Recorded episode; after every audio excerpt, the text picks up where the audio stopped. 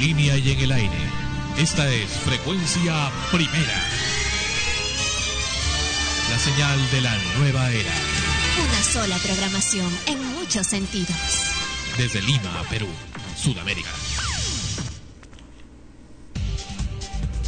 Extremos. Llega a ustedes por cortesía de Powerade. Revitalízate de verdad con Powerade, un producto de Coca-Cola Company. Seguroselite.com. En Miami, su mejor alternativa en seguridad para usted y su familia. La computadora del ex líder de las FARC, Raúl Reyes, ha confirmado que a fines del año 2006 el movimiento revolucionario Tupac Amaru MRTA está dividido y que una facción de este grupo autodenominada MRTA Venceremos, tal como lo anunciara en un comunicado en internet, se lista para la lucha armada. De acuerdo a un correo electrónico enviado a las FARC el 8 de mayo del 2007 y hallado en el disco duro que la de la laptop de Reyes, la nueva facción estaría formada por militantes del movimiento de izquierda revolucionaria MIR, esta agrupación, que empezó como un foco guerrillero en 1965 con Luis de la Puente Uceda a la cabeza, generó una facción que se unió en los 80 al Partido Socialista Revolucionario Marxista Leninista PSRML, dando origen al MRTA. Los servicios de inteligencia en el país se encuentran atentos a cualquier situación vinculada al accionar de movimientos terroristas, aseguró hoy el ministro de Defensa Antero Flores Arauz. El gobierno se encuentra vigilante respecto a los remanentes del terrorismo y eventuales nuevas agrupaciones subversivas, agregó. Ofreció estas declaraciones al referirse a un informe que señala que una facción del MRTA, el llamado Movimiento de Izquierda Revolucionaria MIR, se estaría listando para iniciar la lucha armada, según información encontrada en la computadora del ex líder de la FARC, Raúl Reyes. Esto es Extremos en frecuencia primera, la señal de la nueva era.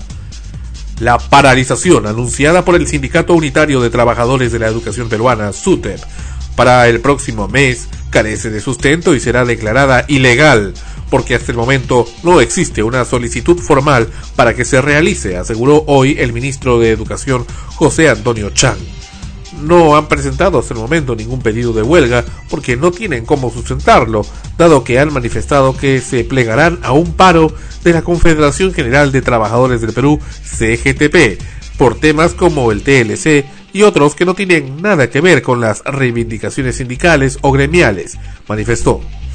Para evitar conflictos futuros en la repartición del canon minero de la Southern Perú, el gobierno emitirá normas para que la empresa maneje sus operaciones en Tacna, Minatoquepala y Moquegua, Minacuajone, como cuentas separadas y no en una sola, explicó ayer el presidente del Consejo de Ministros, Jorge del Castillo. Indicó que la actual repartición para ambas regiones se desprende de la cantidad de tierra removida por la empresa. En el 2005, Moquegua recibió 329 millones de soles, mientras que Tacna 300 millones de soles. Pero años después y con un mayor movimiento de tierra en Tacna, esta región recibirá este año 711 millones de soles, mientras que Moquegua percibirá 224 millones. El retiro de los combustibles del Fondo de Estabilización de Precios debería ser paulatino para no generar efectos negativos en la inflación, señaló hoy el presidente del Banco Central de Reserva, Julio Velarde. Refirió que los países que tienen una inflación baja como México es porque no dejan subir los precios de los combustibles, pero esta es una decisión del Ministerio de Economías y Finanzas. El presidente brasileño Luis Ignacio Lula da Silva dijo el domingo que una presidencia de Barack Obama sería un punto de inflexión para Estados Unidos, aunque no llegó a respaldar abiertamente al candidato demócrata. Lula evocó la labor de José Bento Monteiro Lobato, un famoso escritor brasileño de la primera mitad del siglo XX, para destacar la importancia de que un afroestadounidense se convierta en presidente de Estados Unidos. Las entidades públicas no cumplen con destinar la cuota del 3% de sus plazas laborales para personas discapacitadas, como la establece la ley, negándole así la posibilidad de desarrollarse, afirmó el presidente de la Asociación Nacional de Profesionales y Técnicos con Discapacidad, Eric Márquez. Y esto es Extremos. Extremos, que ya, ya está en el aire en frecuencia primera, la señal de la nueva era, donde la emoción de la radio está en su episodio número... ¿Qué número es? 14. No, 15. 15, episodio número 15. Extremos con ustedes.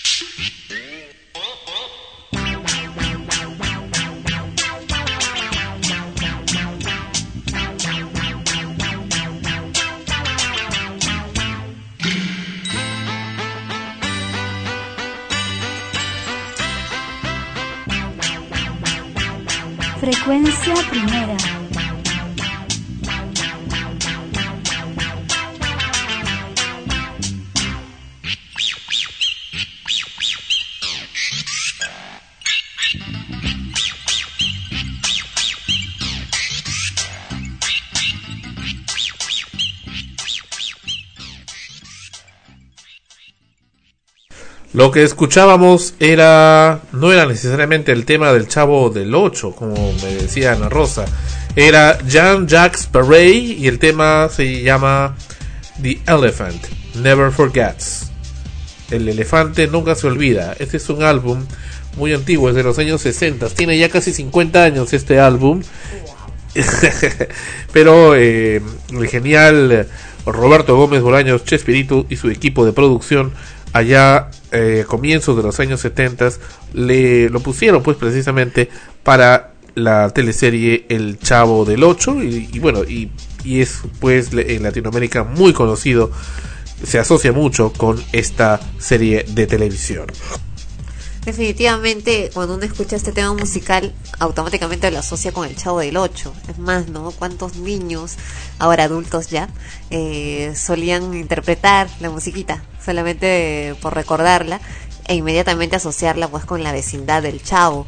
Y ahora que llega precisamente Chespirito para el próximo mes para presentarse en estas temporadas que se van a dar en el, en el Colegio San Agustín, nos cuentan que ya se agotaron las dos primeras funciones. Así que vayan corriendo los que todavía quieren eh, ver la obra a separar sus entradas porque parece que va a ser un rotundo éxito acá en Perú. Tal como lo fue años atrás cuando vino y se presentó en la Mauta, ¿verdad? En la Mauta muchos padres fueron con sus hijos, ahora estos hijos ya grandes llevarán también a sus hijos a ver el Chavo del Ocho porque han pasado años de años y sin embargo la serie sigue vigente. Todas las generaciones lo siguen viendo como si fuera la primera vez. A ver, acá Sandro está buscando en internet eh, un tema, un tema del cual vamos a comentar. Bueno, no necesariamente estaba buscando en internet, estaba mirando acá algunas cosillas. Mira cómo se pierden los buenos modales en la sociedad. Estábamos conversando con algunas gentes cómo eh, en la Lima antigua eh, era mucho más, era mucho menos dable. Por ejemplo, ver en la calle a alguien que pase y escupa.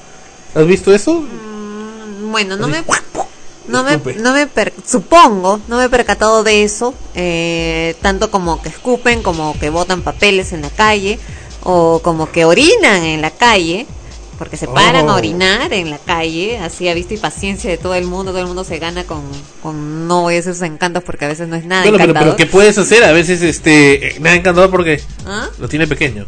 No, pero es desagradable, pues, ¿no? Pero Porque ¿qué pasa? Los asocias con que están, están haciendo pichi. Pero ¿qué quieres que haga? Pues capaz tiene muchas ganas de hacer. Puede tener incontinencia urinaria, no se Eso va. es otra cosa, pero te das cuenta ¿Y tú cuando cómo la- sabes? Cuando la gente simplemente ah, tiene ganas de orinar, ya pues se para. Porque veo a veces a, a señoras, mujeres, ¿no? Que con sus hijos pequeños, que los hacen orinar ahí, nada más, en la calle, ¿no? Los, los- les bajan el pantalón, ni siquiera que se pongan un arbolito, nada, en plena vereda, así orina. ¿No? Y es la criatura orinando Y se ríe. y se ríe, lo toma como algo así pintoresco, ¿no? Como algo común, como algo así corriente. Una vez escuchaba en un carro precisamente que comentaban, estábamos pasando por Javier Prado, creo, eh, que antes en las cabinas telefónicas se ponían las guías eh, para que la gente cuando quería buscar un número telefónico simplemente abría la guía y llamaba, ¿no? Lo- Y- Los escuchas del exterior dirán, ¿antes? Sí. Porque sus países capaz sí, sí Claro. ¿no? Pero acá ya no, pues porque se, se roban las guías, pues, se las llevan, se las llevaban, rompían las cadenas, en fin. Y también otra cosa que comentaban estos señores, y escuchaba, ¿no? Atenta, eh, que antes dejaban pues el periódico y la leche en las puertas de las casas. Quizás también en otros países lo siguen haciendo. Acá no, pues porque dejas la- el periódico, el- la, la leche y abres la puerta y ya no hay, pues ya se lo llevaron. Ya ¿Quién se lo llevó? se lo lleva, pues el que ve pasa y si quiere llevarse, se lo lleva para tomarse la leche, ¿no? Se lo roban en pocas ¿Tú alguna vez te has agarrado la propina que le han dejado al, al mozo en un restaurante? No, pero me han contado que cierta persona sí lo ha hecho. Yo. Así es. Que no sabía, dije, güey, hay dinero, ¿no? Lo están dejando y a veces uno necesita, tiene más necesidad que el otro, ¿no? No seas malo, pues. Pero cuando estaba chiquito. Cuando estaba chiquito creo que no, ¿ah? Porque eso me lo has contado ya un poco más grande, ¿ah? Pero bueno, eh, vamos a eso, ¿no? A, lo- a los buenos modales. Que, Pero estamos que hablando de los perdido. modales que puedan afectar a otros, ¿no? De hecho, ¿no? Porque precisamente uno se siente afectado cuando ocurren estas cosas, ¿no? Por la ejemplo, falta de seguridad. Yo he visto todo. una cosa asquerosa, escupir en un tacho de basura. Mm, escupir donde sea ya es asqueroso. Bueno, en el water no es asqueroso, ¿no? Escupir cuando lo ves, ¿no? Porque escupir en el water, bueno, uno entra a un baño y escupe, ¿no? Pero no entras con, con personas para que te vean, que sean testigos. ser un baño público. Tampoco, porque cuando tú entras a un baño público, bueno, en el caso de los hombres, no sé, en el caso de las mujeres, pues en los baños públicos también son individuales para cada mujer.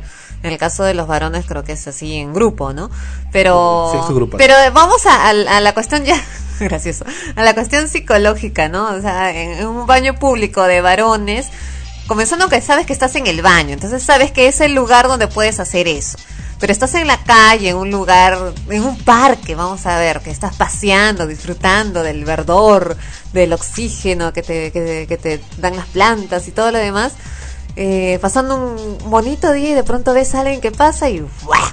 un escupitajo en el piso. Y grande, ¿no? Ah, no, mejor ni, ni ver los detalles, ¿no? Porque uno suele voltear, no estar mirando todavía. Peor si te cae, ah, te salpica, qué horror. Ah. No, y, y lo peor es que y lo peor es que ese tipo de gente, igual que las que hacen ruidos molestos, tú les increpas y te dicen, "No, yo no he sido, no, usted está loco, no, no, no." No. Lo, lo niega, lo primero es negarlo. Ya, una cosa es negar, la otra es que encima frescos lo aceptan y, y qué, ¿no? Como que, que- que les qué? importa, ¿no? Lo hace pues le da la gana de hacerlo. O como los que tienen los papeles en la calle y dicen que es no, bueno, para darle trabajo a los que barren. Pero lógico, le das trabajo, sino que van a hacer Las calles de por sí se ensucian Ya ves, tú mismo lo dices. ok, Escucha, cerrado el tema. Escucha, Bueno, y ahora por sí se ensucian por el polvo, la tierra, el smog y todo lo que, lo que hay, pues el viento que trae. eh, es normal que se ensucien y para eso están esos empleados del Estado, del- de las municipalidades que barren y mantienen limpias las calles.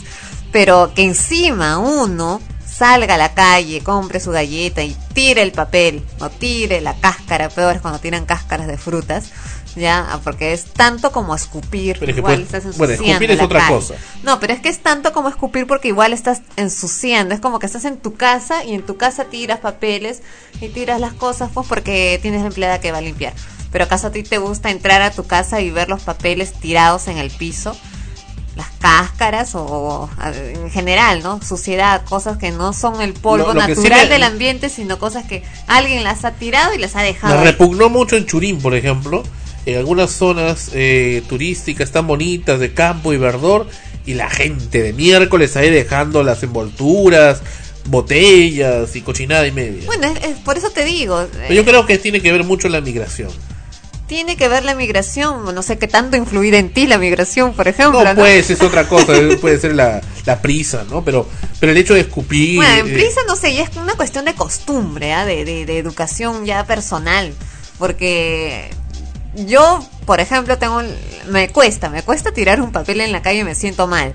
Y generalmente tengo los bolsillos a- a- con, con papeles, envolturas, es que he comido cosas y recién llego a mi casa y las boto, ¿no? Y es gracioso porque cuando estaba en, recuerdo desde que estaba en el colegio. Estaba en el colegio y, y comprábamos, pues, ¿no? En la hora de recreo, los chocolates, las galletitas, todo. Y habían veces en que estaban se habían llevado los tachos porque estaban cambiando, los qué sé yo. Y yo comía y me guardaba las envolturas en el bolsillo del mandil. Los tenía ahí. Y mis amigos me fastidiaban, pues, porque me decían que, que tanto tienes en el bolsillo y veían puras envolturas. Aparte que todos los chocolates que me comía, ¿no? Me decían, ¿qué tanto tienes? Bota eso, no es que no está el tacho. Pero bota que eso que el otro. Bueno, y ahí me botaba, ¿no? Era al final del día era salir y botar todo mi, mi bolsillo con mis papelitos, con todo lo que tenía ahí en el, en el mandil. Y esa costumbre se me ha quedado hasta ahora. o sea, a veces ah, saco mi cartera y está llena de envolturas o cosas que he comprado que las tengo ahí. eh, Recién saco todo y lo boto, ¿no? Porque no lo boto en la calle. No me gusta hacerlo. No me gusta tirar papeles en la calle. Me da vergüenza. En pocas palabras me da vergüenza, ¿no? Que lo tire y me vean, ¿no? Una cosa así. Pero hay gente que no, pues hay gente que simplemente sí, lo más normal, frescos, abren su galleta, su envoltura, jaja, jijiji, pla, al, Claro. al suelo el papel, pero así, como si, como si nada, ¿no? O el clásico, ¿no? La clásica que está con envoltura y estás caminando y como que se te resbaló de la mano. No, se deslizó, se deslizó de la mano y pum, cayó al piso. Ay, se me cayó y estoy apurado y no lo recojo. O no, o simplemente se cayó y no me di cuenta, ¿no? Así caminando, así sin ver. Bueno, ese todavía es el intermedio, el en que le da roche, pero igual lo tira. Pero hay otros, como te repito, que no, que simplemente abren y ¡pa! lo tiraron. pues, ¿no? Y, y pasan, encima lo pisan, ¿no? Lo pisan así y suena. ¿no? Y, Y otros que tienen una cáscara de plátano, ¿no? No, y eso es peor, pues, porque ahí no solamente estás ensuciando, se ve mal, sino que además atentas contra la, la, la integridad de una persona, porque cualquiera puede pasar, pisarlo y se cae y se golpea, ¿no? Y se puede hacer un daño, o sea, el mejor de los casos es que simplemente se caiga, se golpee y pasa el roche. Pero el peor de los casos es que tenga un mal golpe y realmente termine o en el hospital o en la morgue, porque se puede golpear la cabeza. Pero ¿para qué pasó por ahí? ¿Para qué tiraron la cáscara? Es la pregunta, ¿no? Es para qué pasó por ahí, porque los lugares existen para que sean transitados en general, ¿no? ¿Para qué tiraron la cáscara? Y ahí? eso de que orinen en la calle, yo he visto algunos orinan inclusive mostrando el pene ahí por eso abiertamente. te digo, pues, por eso. Adultos, ¿ah? antes, antes Y se todavía, ríen. Antes todavía Pero es que es una forma de hombría. Yo, yo una vez le pregunté a uno y me dijo, Hombría, no, es que me dijo, no, es que en el Perú es así.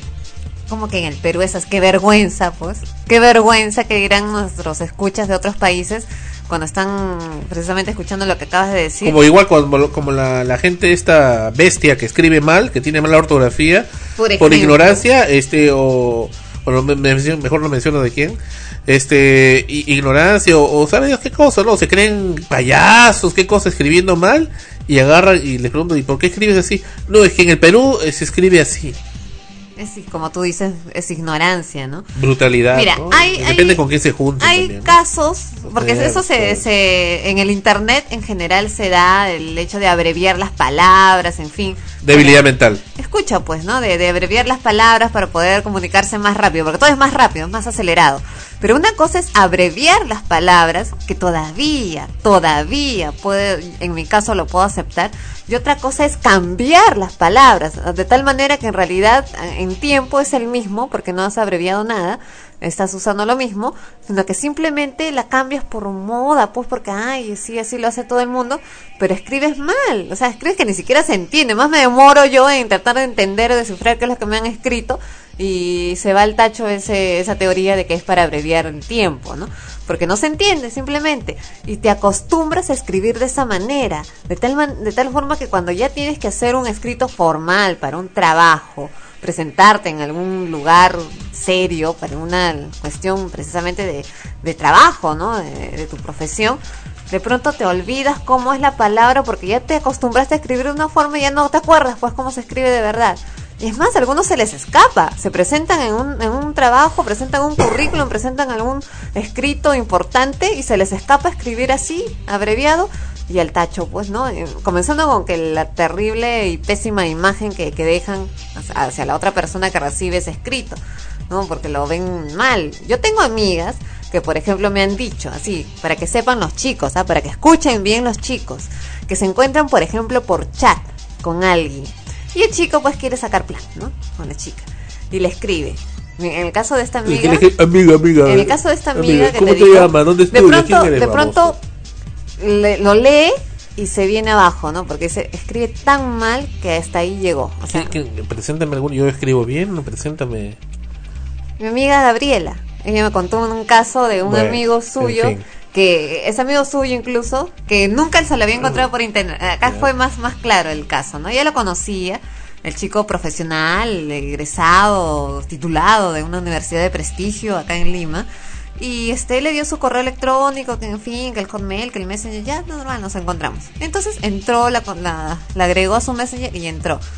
Y ella eh, tenía una idea diferente a la de él, ¿no? Una idea así de, de un profesional, en fin, ¿no? Un chico Un preparado.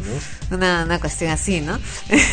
Pero cuando comenzó a escribirse con él a través del Messenger, dice que tenía unas faltas de ortografía tan terribles y una redacción pésima que se le vino abajo toda la imagen que tenía de él.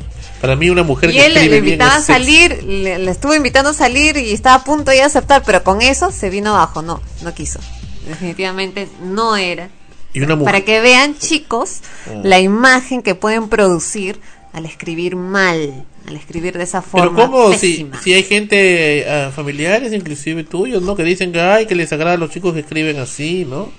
Es bonito y aprenden y se contagian de la, de la idiotez, No, ¿no? cuando son chiquillos piensan de esa forma, pero el problema Yo comienza. jamás pensé así. El problema comienza cuando ya se tienen que enfrentar a otra situación. Por ejemplo, en este caso, ya estás en el colegio, ah, chévere, porque generalmente, lamentablemente también, durante la época escolar a veces se permiten muchas cosas, se dan muchas licencias. Pero cuando ya entras a la universidad no puedes estar con esas mismas jugadas, porque el profesor no te las va a pasar.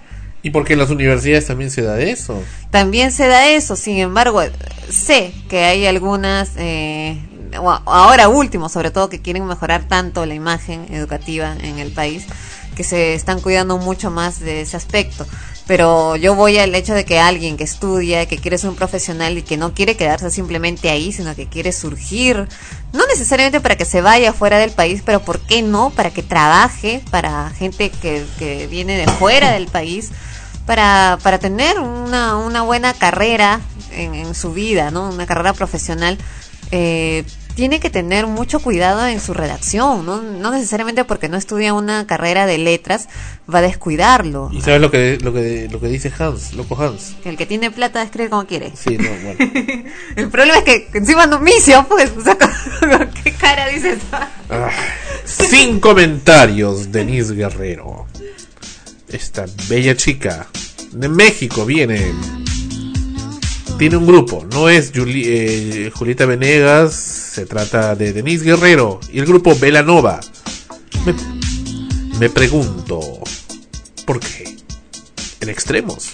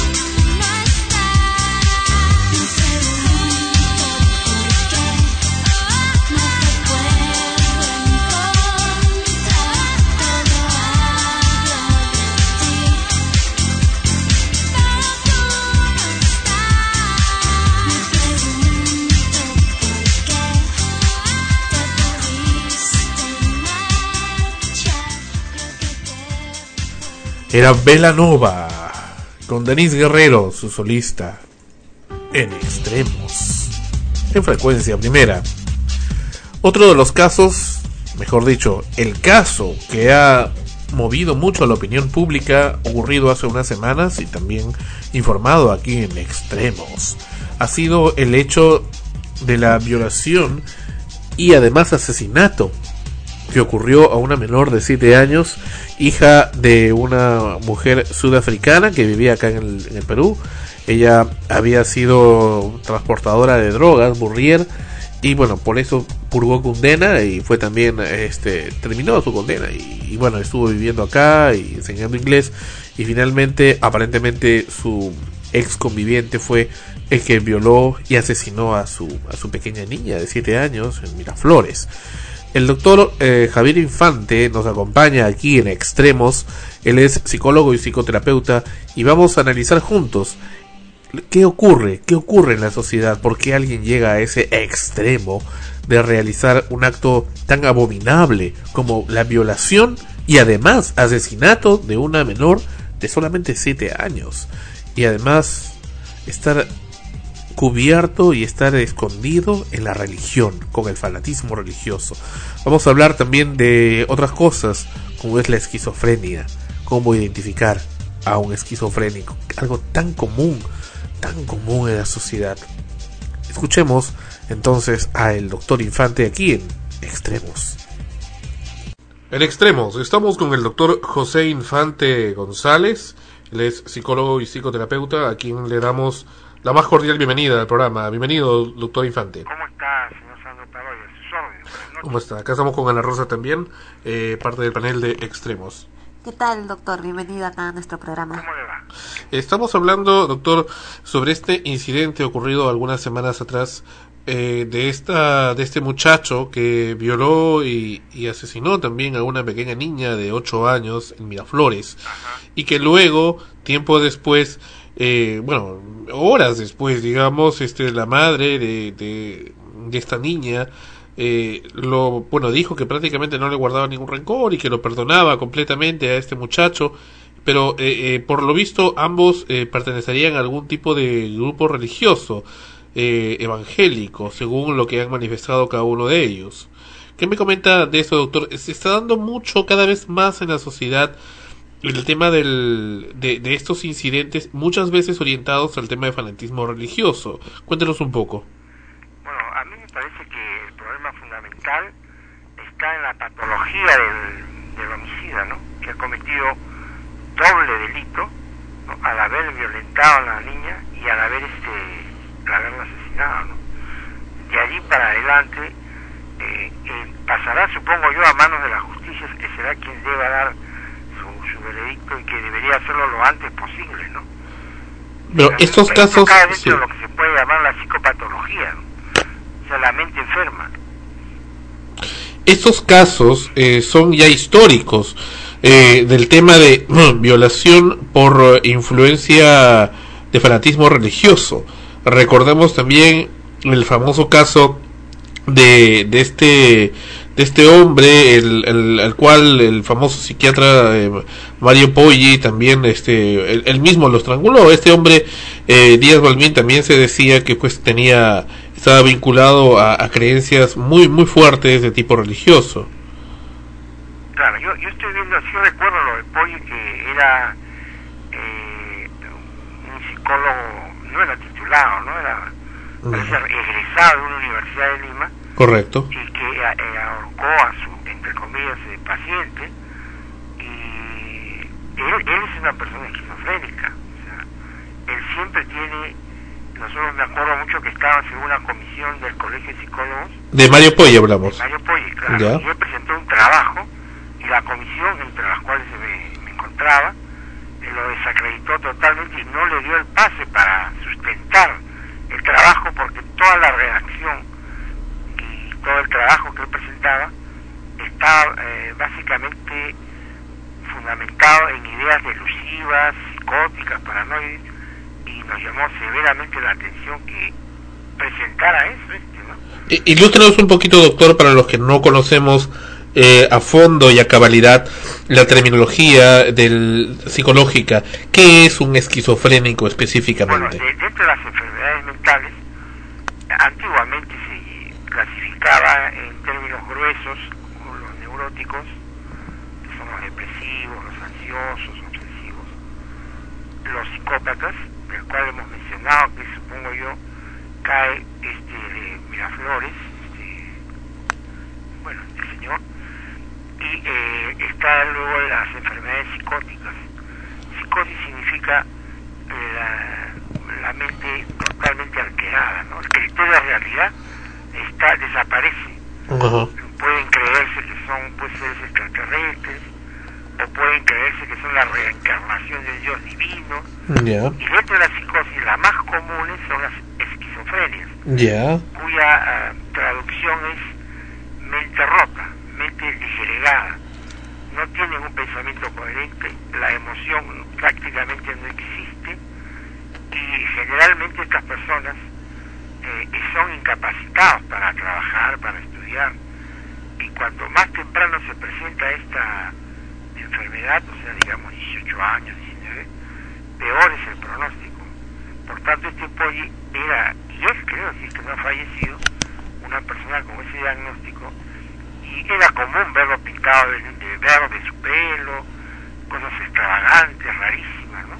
¿Y esto se adquiere o viene hereditariamente? Bueno, me parece que la esquizofrenia, o sea, la psicosis eh, es hereditaria, ¿no? Podría ser también un mal funcionamiento de la química y, y electricidad que tiene el cerebro.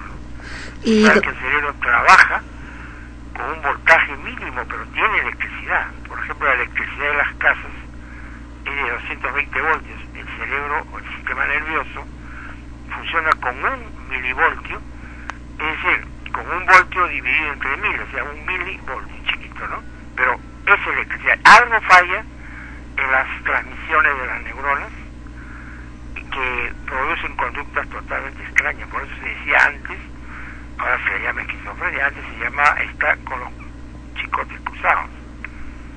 Y doctor, ¿hay niveles en este tipo de enfermedad en la esquizofrenia? Por Claro, hay ejemplo, niveles, ¿no? la, la más común es la paranoide, la otra es una catatónica, befrénica, hay muchas este, variedades, pero la esquizofrenia en sí, cuando califica como tal, es pues una escisión de la realidad, o sea, se, no pertenecen al mundo lógico, coherente, tienen autismo, y es, eh, hoy en día con las medicamentaciones que tienen, mejoran un poco, pero Mm. siempre tienen una característica eh, muy parecida, ¿no? No mejoran con facilidad. ¿Y cuáles son los síntomas? ¿Cómo una familia puede detectar dentro de- del, del ámbito ¿no? de, de sus parientes a alguien con, con rasgos esquizofrénicos? Por ejemplo, si aparentemente tiene una vida normal, un trato cordial con los demás, pero quizás algunos problemas dentro de la familia, ¿cómo pueden identificar que un hijo, por ejemplo, está presentando rasgos esquizofrénicos? Bueno, eh, empieza pues en el colegio, ¿no? Cuando empieza a, a no querer ir, empieza a tener este, miedos tremendos en las noches, ve fantasmas, sueña cosas que no existen, eh, a veces no quieren comer, tienen terror de salir a la calle, y, y entonces ya, ya empiezan a, a tener estas este, características que si son leves, no califican como psicosis, ¿no? Podrían, podría tener un tipo nada más de personalidad esquizoide, dicen, ¿no? Pero ya si la cosa va para lo que se puede llamar un cuadro, o sea, ya como dicen, se consolida a partir de los 18, 19, 20 años, y eso es detectado fácilmente, penosamente, ¿no? Y quien tiene la palabra es el médico psiquiatra, ¿no? Entonces, ya muy pronto, si uno ve esto y no tiene nada de negativo, hacer una interconsulta con un médico psiquiatra que es el encargado de estudiar muy a fondo, él tiene la experiencia, los y que para que pasen inmediatamente a la terapia, que generalmente la terapia no se recomienda una terapia de tipo verbal, ¿no? de tipo de, apoyo, sino más bien este, de- con psicofármacos. ¿no? O sea, no se le debe hacer una terapia, esas que duran medio año, un año, porque el psicótico puede disgregarse. ¿no? Entonces no es nada complicado ver un caso de psicosis esquizofrénica, porque de por sí los, los síntomas son eh, totalmente claros y, y lindan con, con características pues extravagantes, fantásticas. Pero eh, una cosa es ser psicótico, otra cosa es simplemente capaz ser una persona original, ¿no? O, o- o, bueno, que quiere simplemente dar- darse a conocer, que tiene un sentido de notoriedad un- o extravagante por sí mismo. Un extravagante necesariamente no tiene que ser un psicótico. Ah, o- no, no, o no, no, claro no. Ese es un rasgo de personalidad, como usted lo dice, es extravagante, quiere llamar la atención, no, no califica para eso y por tanto la responsabilidad civil y penal es, es mayor con una persona normal que el esquizofrénico generalmente es este es considerado pues este incapacitado y se le lleva a una clínica y no a una cárcel correcto esa es, la gran diferencia. Lógicamente la persona normal tiene mayor este eh, le cae todo el peso de la ley un esquizofrénico, una persona con, con estas características eh, dentro de un entorno familiar, eh, ¿de qué manera influye eh, en, su familia que, por ejemplo, no, no padece de ninguna enfermedad psiquiátrica, pero que crecen, por ejemplo, con un padre o una madre con estos rasgos? ¿Cómo- ¿Cuál es la influencia que generen estos niños, al margen de que pueda ser hereditario? ¿De qué manera influye en ellos? Mire, este, es- hay, pa- hay padres, es un ejemplo típico, muy antiguo, la madre que, que tiene esquizofrenia, ¿no? Le regala al hijito dos corbatas, una roja y una azul. El día domingo se, pen- se pone el chiquito la corbata roja y le dice, qué linda tu corbata roja, pero ¿por qué no te pusiste el azul? El siguiente domingo, el chiquito más interesado en que la mamá no lo responde, se pone la corbata azul. Y la mamá dice, qué bonita tu corbata azul, pero ¿por qué no te pusiste la roja? Entonces, va que generando en el chico una ruptura de su autoestima, ¿no? Le va creando confusiones. Y por supuesto va cayendo también el chico en un trastorno, ¿no? Que no es que no es esquizofrenia, pero es probablemente que tenga un problema de personalidad inmadura, ¿no? Estos individuos entonces se forman o nacen así. Bueno, hasta donde se sabe, generalmente esto viene por una eh, mala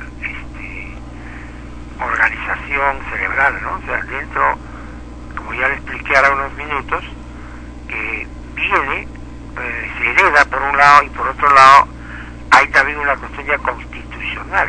O sea, el, el joven que tiene esquizofrenia se, no trabaja bien a nivel cerebral, ¿no? Todas sus neuronas, lo que se llama la sinapsis, las conexiones cerebrales, no funcionan bien y se desconecta de la realidad. eso no, no es, pues, este, parece ser algo que se aprende, ¿no? Sino más bien es algo que es ya orgánico, es como la epilepsia. Ahora, hay una pregunta crítica, doctor. ¿Cuánta gente actualmente hay así en la ciudad de Lima y en el Perú y que no necesariamente han declarado serlo? Bueno, en verdad es una pregunta eh, muy interesante y, y- y que nos lleva a la reflexión. Las estadísticas siempre indican que estas enfermedades son minoritarias, ¿no? No es un gran número, pero existen, están. Y muchas veces no, no, no los curan. Y ca- causan severos daños a, a, a sí mismos, al núcleo familiar y a sus entornos. ¿no? Son gente altamente peligrosa, ¿no? por ejemplo, ese, ese joven que también dice del martillo, que es una cosa horrorosa, Ujú. con su enamorada, una amiga ahí en Miraflores, ¿no? que ahora que está eh, inimputable creo que es, o sea, no lo han podido llevar a la cárcel porque di- dijeron que era esquizofrénico, los médicos. ¿no? Sobre todo en el, en el entorno, ¿no? Porque, eh, por ejemplo, una familia que deja entrar a una persona extraña, extraña porque no es de su familia, pero que de alguna u otra manera ha generado confianza, lo creen un amigo de casa, y resulta ser un, esquizofrénico o un, un enfermo mental y asesina a, a alguien dentro de, de- de la familia, en este caso una niña, como, como se ha dado el caso, como una familia, qué cosa es lo que, que debe hacer, tajantemente no dejar entrar a nadie extraño a casa, porque a veces incluso dentro del- de la misma familia puede estar el enfermo. Evidentemente pues allí eh, es un misterio indudablemente yo creo que esto hay que esperar las investigaciones pero hay muchas preguntas sueltas ¿cómo una niña en edad escolar eh, está eh, fuera del colegio ¿no? ustedes saben que ahora todos estudian desde los tres años Ajá. e la educación inicial es obligatoria ¿por qué a los 7, 8 años ella estaba nada menos que a las 10, 11 de la mañana en su casa ¿no? todas estas eh, preguntas tienen que ser esclarecidas. Por supuesto que más allá que se, que se puede decir, hay una cosa gravísima ahí y dolorosísima, no conozco más del caso. ¿no? Claro, ahí hay un descuido tanto de, de su madre como de ya la- lo que ha venido a hacer el hombre este que ha aprovechado la, la oportunidad para poder entrar. Pero por eso digo, o sea, en general, en las familias, el cuidado que deben de tener con sus hijos, sobre todo porque los niños son muy inocentes, ellos eh, no creen o no, no están pensando en que esa persona va a ser mala, les va a hacer daño, que tiene alguna enfermedad de esa naturaleza porque la desconocen, simplemente los dejan entrar o los dejan acercarse, ¿no? Es la, la familia, en todo caso, quien está siendo responsable de lo que pueda suceder con sus hijos al dejarlos solos en casa y permitirles o enseñarles a que dejen entrar a quien sea dentro del, del hogar.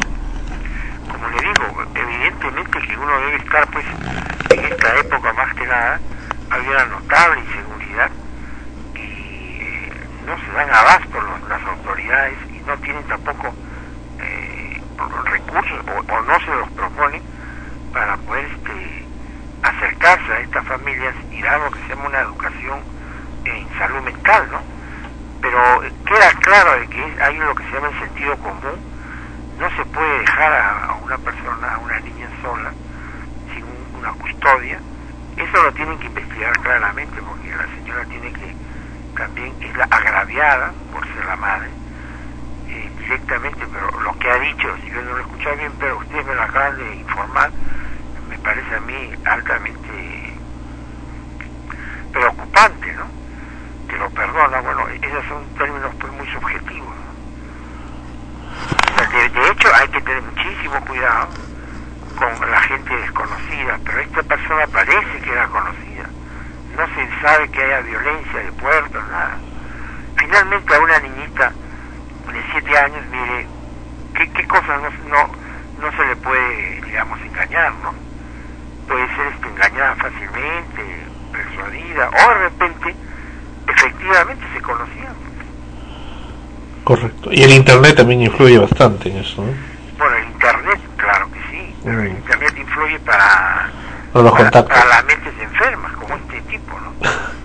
Correcto. Este tipo tiene que, si uno hace el análisis de su caso, seguramente va a ver que era un vago, una persona serie de influencias nefastas en su vida, y que no teníamos eh, cosas positivas que hacer y ha incurrido una gravísima falta doble, ¿no? ¿Y en qué momento se rompe ese, ese, esa línea que es el matar?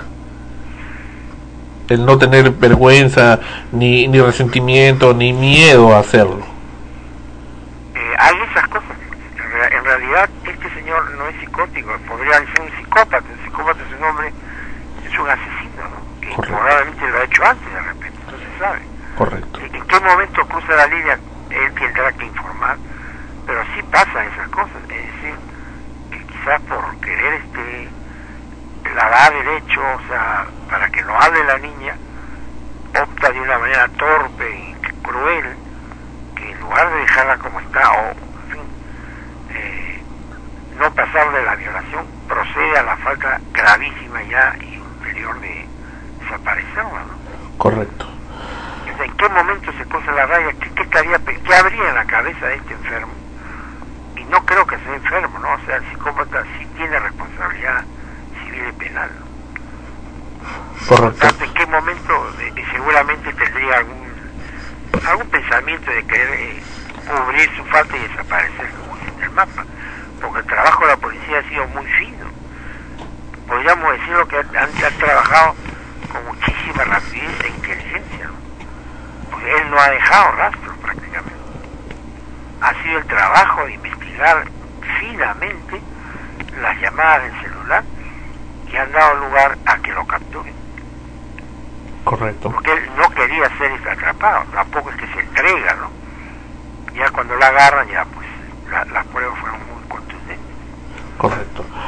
Ok, doctor, le agradecemos muchísimo eh, sus reflexiones y su, su visión profesional sobre estos temas y le invitamos a estar periódicamente con nosotros acá en Extremos. Bueno, Creo que Con todo gusto, señor la- y lo felicito sí, por tratar estos temas con seriedad, con respeto, pero hay que tocarlos, ¿no? Todos tenemos una responsabilidad frente a la sociedad y los padres de familia tenemos que tener muchísimo cuidado con nuestros hijos. Por ejemplo, ha mencionado eso del Internet. Sí, el Internet es muy bueno cuando se usa para avanzar, para informarse, culturizarse, pero realmente es una cajita de Pandora. La Pandora significa de que tú abres una caja y pueden salir graves problemas y pueden aprender las personas a precisamente a eso que ha sucedido. Entonces hay que, eh, como dicen, tener un gran control de esta nueva este, descubrimiento, de esta modernidad. correcto. El, ha sido con nosotros el doctor José Infante González, psicólogo psicoterapeuta. También lo pueden ubicar en apapsicólogos.com. Muchas gracias. Muchísimas gracias, don Sandro. ¿eh? Muchas gracias, doctor.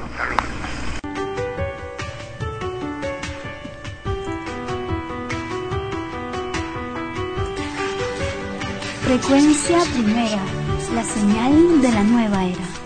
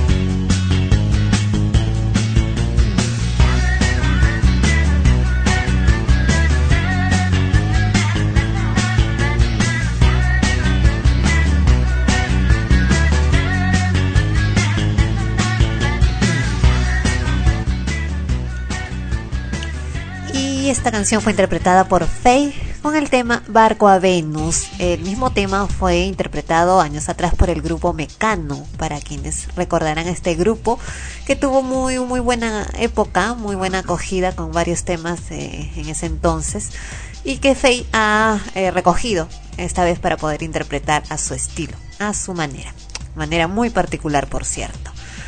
Y bien, Esto es Extremos, episodio número 15 en frecuencia primera. ¿Recuerdas el programa Eros? Hace mucho tiempo con el doctor Artidoro Cáceres Velázquez, claro que lo y el recuerdo. médico Artidoro Cáceres Lebretón. y Erosito, Erosito, Eroso, en fin. Sí, sí, todos los eros que habían. Muchas veces tengo sueños que el programa regresa, ¿no? De, de Eros. Podría ser. Pero eh, regresa con todos, ¿no? Con los mismos. Con los mismos, la misma, la, la misma nota, ¿no? y las mismas llamadas peculiares y cartas que llegaban con temas de los más extraños en algunos casos, ¿no? Eh, casos que, que uno a veces piensa que, que son invención o que no existen y de pronto son parte de la vida misma de, de- de alguien, ¿no? Y una cosa sí te digo, hasta el momento no ha habido ningún programa ni de radio ni de televisión que haya podido superar a Eros. Eros, ¿cuándo se hizo? ¿No? ¿1993? ¿1994? Bueno, lo volvemos a pasar acá en, en frecuencia primera como enlatado, en la programación regular. Pero no han vuelto, no ha vuelto a haber uno. Ricardo Rondón quiso hacer una cosa parecida, lo, lo recuerdo. Este es vergüenza, todavía no me fue a entrevistar como productor. eh, lo entrevistó Artidoro Cáceres también para el programa. Él tenía un programa de televisión llamado Enteres, en aquel entonces en Canal 7, en TV Perú. Y bueno, y no sacó nada de Eros, ni tampoco nada de Sandro Parodi. O sea, bueno, en fin. Sin comentarios, cosas de, de Ricardo Rondón, a quien también vamos a tenerlo acá en el banquillo de Extremo. El banquillo de los acusados. Sí, sí, sí, no, no, para decirle, oye, pues, no te hagas eso. No, por no decirle otra cosa. Pero lo- a lo que iba es lo siguiente. Tampoco el, ¿cómo se llama esta doctora Rampolla, no? La Sí, sexóloga. sí. Ajá. Tampoco me parece, me parece este, que se asemeja. No, es otro estilo. Es otro estilo, ¿no? Pero bien ella es- gorda esa mujer. No, es otro estilo, es eh, su punto de vista femenino también en muchos casos. Eh, ilustrativa, sí, eh, pero definitivamente pues la una es la producción y otra es el estilo de los conductores, ¿no? Ella tiene su estilo muy particular que ha pegado mucho porque a pesar, ¿no? De como tú dices que está gorda todo lo demás, eh, eh, tiene un rostro muy atractivo y para los hombres pues es muy sexy, ¿no? Muy, muy atractiva desde ese punto de vista y conoce del tema, sabe del tema eh, y ha sabido aprovecharlo bastante bien, ha escrito libros y todo lo demás. Bueno, Y- quien sí hizo un buen programa de televisión de sexo fue Ricardo Badani. que le duró muy nos poco, estamos- ¿no? Le duró Porque- muy poco por la misma razón que amanecemos contigo, ¿no? Comienzas a hacer razonar a la gente y clic. Y clic. y clic, pues te cortan el programa, ¿no? Bueno, en este caso fue un clic diferente, ¿no? No fue un clic de unión, sino fue un clic de chau. No, clock. fue un clock, un clock. No, este, te, te cortan el programa, ¿no? Porque está prohibido hacer razonar a la gente, tipo eh, época medieval, ¿no? Del, lo- del siglo XV, no, no, no, no puedes hacer razonar a la gente, eso está prohibido, eso es terrible. ¿Quién sabe ahora, no? En ese tiempo en verdad se daba eso. Mm, Recuerdo que cuando estábamos en Amanecemos contigo, nosotros pues no teníamos idea de que eso pudiera pasar, así que éramos libres en el programa para hablar y hacer también hablar a nuestro público de la manera correcta, es decir, haciéndolos eh, razonar, como tú dices, ¿no? No que dijeran, com- o hablaran o emitieran comentarios simplemente repitiendo lo que otros habían dicho, sino preguntándoles el por qué opinaban de determinada forma, por qué decían tal cosa o, o cual, ¿no? A hablar correctamente, en fin. Y era algo que muy poco, por no decir en ninguno, prácticamente en ningún otro programa se, se daba y comenzaron también los ataques contra nosotros, ¿no? Nosotros no nos explicábamos en ese tiempo por qué, después nos dimos cuenta cuando eh, recuerdo que en ese tiempo ah, comenzaron a, salir otros programas, comenzó a, a salir Laura Bozo con sus talk shows y yo me preguntaba por qué ese tipo de programas, por qué la gente no está razonando, no se le permite eh, emitir una opinión clara pero propia, ¿no? Es- y no, no entendíamos eso, no entendíamos qué pasaba. Sabíamos, am, por lo menos era lo que yo percibía, de que algo extraño estaba ocurriendo en los medios, pero no sabíamos con certeza qué era. Una enfermedad. Claro, ¿no? Eh, como un virus, ¿no? Como que, que ataca y que tú no sabes de dónde proviene, que- cómo aparece, cómo aparece esa enfermedad, ese cáncer. Y, y no, no lo entendíamos y seguíamos nuestro camino hasta que, bueno, nos sacaron todo ya con el tiempo. eh, con la madurez que dan los años eh, eh, y lo que aprendes, la experiencia de vida, ¿no? La que, que vas adquiriendo, te das cuenta de- del por qué, porque no fue solamente contigo, sino con otras personas también alrededor, porque comienzas a encontrarte con, con otras gentes que han pensado lo mismo y que coinciden en, el mismo punto y comienzas a analizar y a descubrir. Yo creo en las campañas, fíjate. Ahorita, por ejemplo, ¿qué campaña hay? La campaña de hacer que existan más gay. Lógico, sale el señor Ortiz. Qué raro que la ventana indiscreta solamente esté una vez por semana, cuando tenía muy buena sintonía. Sin embargo, está de martes a viernes el señor Ortiz con una presencia descaradamente homosexual, ¿ya? Pero, pero también, pues, a, a solapada, pues no el hombre, ¿no? O sea, se presenta, tiene un eh, arquetipo de hombre, barbudo, etcétera, pues, pero con modos afeminados, ¿no? Y, y trata de encubrirlos. Siempre, siempre el, el, el tirar la piedra y esconder la mano, ¿no? Eh, bueno, Y bueno, de Jaime Bailey. solapado, ¿ah? Y Jaime Bailey ni hablar, ¿no? Y sus reporteros también, ¿no? Claro, Pero en fin, hay una campaña, y bueno, ni qué decir de los demás canales, ¿no? La Chola Chabuca, eh, los pseudocómicos, en fin, ¿no? Lo que pasa es que Pero- yo lo que es lo que sí. digo y repito una y mil veces. Ok, los medios pueden tener mucha influencia en las cuestiones negativas del mundo, pero estas influencias negativas no se darían si no comenzara el problema en casa. Que exista la homosexualidad no solo ahora, sino años, de años y de años atrás, no es un problema de los medios, porque antes no existía la televisión, ni mucho menos. Es un problema de, de familia, ¿no? Familia Los disfuncional. medios influyen. Los pues. medios influyen. ¿Por qué pero- razón? Porque la persona es nace bisexual, que- le lo- activas la homosexualidad, que diferente. Ya, pero es que no puedes negar que en el- la sociedad actual existan, como ellos mismos dicen, somos más, ¿no? existan Más- más más, tarados. cantidad de, de, de, de personas homosexuales eh, que se están manifestando. Lo que ocurre es de que como son más, obviamente, y están en diferentes profesiones, como ya lo he dicho en programas anteriores, se van a manifestar ya sea en la televisión, ya sea en una clínica, ya sea en un estudio de abogados, ya sea en donde, en donde, donde sea, en cualquier labor profesional o no profesional, en donde sea, se van a presentar, se van a manifestar. Lo que ocurre es que son más y por eso es que ahora salen en los medios porque están ahí, simplemente, ¿no? Ahora, que si es bueno o si es malo, repito también, eso depende de la persona. O sea, pueden haber homosexuales buenos como homosexuales malos, así como los heterosexuales Yo diría que más homosexuales afeminados, ¿no? Porque cada quien hace lo que quiere en la cama, pero estos lo están exteriorizando. Ahora, Bueno, es que ya ahí Sí, sí. creo que ya se ya se dividen, pues no lo que en, estilos, ¿no? en estilos Mira, se yo- clasifican, se Sí, clasifican. sí, mira, yo hablaba también de esto de los programas de televisión. Ver, vi con mucha pena el caso de Susy Díaz. ¿Sabes de ella? Sí, Bueno, obviamente. pero no, no de las, las estupideces que le han hecho decir o dice actualmente. Yo no sé por qué esta mujer es de mala suerte, esta mujer. ¿ah? La otra vez que en Amanecemos Contigo comenzamos a hablar del- de, las cosas de inteligencia que hacía ella. No, no de inteligencia que es inteligencia, sino de las cosas ordenadas por el servicio de inteligencia y que la utilizaban a ellas. Clausuraron Amanecemos Contigo, ¿no? Entonces no, no hablemos de ella, pasemos a otro tema. No, no, es que hay que decir, hay que decir las cosas, hay que decir. Entonces tendría Bueno, que, no, no entiendo. ¿A qué tendría que volarse llegar? internet, ¿no? ¿A qué quieres llegar? No, no, no te entiendo. Veo este video en internet ya y me llama la atención. Quiero mi programa propio.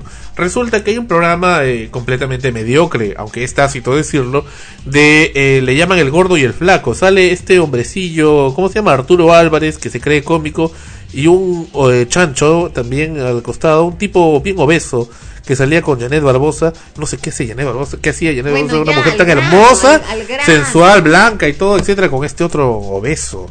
Bueno, salían, salen Los haciendo casos, no sé por qué se repiten.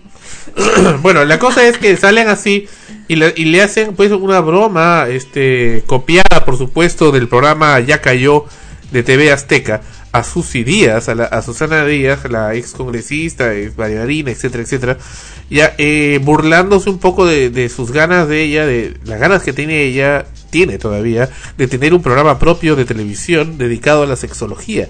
Tú sabes que ella es gusta mucho del sexo, inclusive Bueno, el- en esta grabación indiscreta que le han sacado, pues es prácticamente está diciendo que es bisexual, ¿no? Este, bueno, que eso era, era tácito. Más que bisexual, creo que le, le agrada simplemente mucho el sexo y tiene el líbido bastante alto y bueno, lo cual está bien. Yo no sé si será eso, a mí más bien me, me da la impresión que es su estilo de hacerse llamar la atención. O sea, sabe que eso vende y lo usa. Así de simple. Bueno, eh, el tema es que dice que quiere tener un programa propio, ya, y estoy viendo acá, ahora, al margen de que esto pueda haber sido arreglado, lo que me da curiosidad, en realidad no es mala idea que Susy Díaz pueda tener un programa propio. No es mala idea. Podría tener un programa propio si ha tenido toda esa experiencia eh, bisexual, ¿no? Tanto heterosexual, bisexual, homosexual, etcétera, grupal, individual, etcétera, en el sexo. Es una experiencia, pues, es, es pragmático. Entonces puede tranquilamente eh, dialogar con un especialista, que es un poco la idea, pero acá la ponen, la ridiculizan y la, la presentan sola y le comienzan a hacer, pues, preguntas eh, científicas del- de temas de salud que naturalmente no los conoce porque ella es pragmática. Entonces es un poco lo, lo que yo critico, ¿no? Y así destruyes las ganas, la, destruyes una excelente oportunidad comercial, inclusive si hablamos de dinero, de hacer televisión de calidad. ¿Por qué te digo de calidad? Olvídate su cerebro. Que, que- que- que olvídate de esa parte, es- olvídate, digamos, los conocimientos que ya tiene. Y, te, y enfócate a la parte experimental del sexo que ella maneja. O sea, eh, eh, eso es indudablemente este una, una, una real beta que existe y que no se está utilizando. Y si ella lo estaba planteando, pues eh, ya, aunque ya está cito decir, pues son unas reverendas bestias los de ese canal. Porque en ese canal no hacen nada bueno. Claro, lo que pasa también es que hazte fama y échate la cama, ¿no? Dicen, y Susy Díaz se ha hecho la fama de una mujer bruta. Y ella misma lo ha hecho. Yo en el fondo creo, opino, que de bruta no tiene nada. Ya que es muy viva, ya muy inteligente, pero se ha hecho esa fama. Entonces, donde va, no la toman en serio, siempre la ven como una mujer superficial, calabaza, hueca, ya que simplemente hace las cosas y tiene suerte cuando la tiene, porque se presentó la oportunidad, porque lo supo aprovechar y se aprovechó de la ignorancia de otros, como cuando salió de congresista y salía haciendo la, la propaganda de, de su, en su campaña política con el número eh, dibujado, tatuado, o pintado, no sé, En su trasero. en su trasero, ¿no? El 13. Claro, entonces salió así y, y llegó al Congreso, ya.